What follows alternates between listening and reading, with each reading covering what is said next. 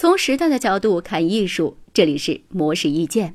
在这个男神横行的年代，作为粉丝，自然少不了用溢美之词称赞他们的高颜值。可是仔细想来，诸如帅气、俊美等等使用多了，反倒不能凸显出心中男神独一无二的美。那不如就跟着古代文人骚客学上几招吧。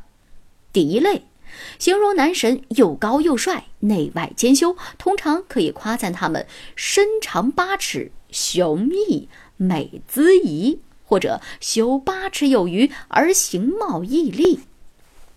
八尺一般相当于现代的一米八五，而美姿仪则重在体现姿态与仪表端正。这样看来，是不是很符合如今偶像剧男主角的标准呢？第二类，用玉相关的词语做形容。竹林七贤之一的嵇康，醉酒之后就被形容为玉山将崩之姿。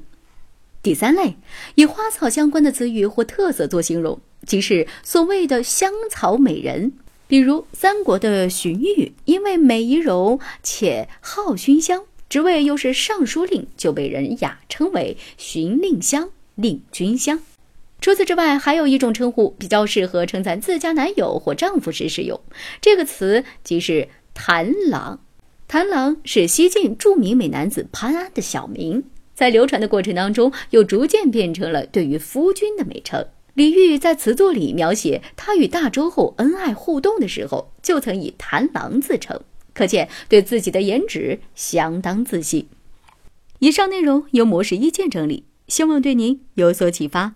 模式意见每晚九点准时更新。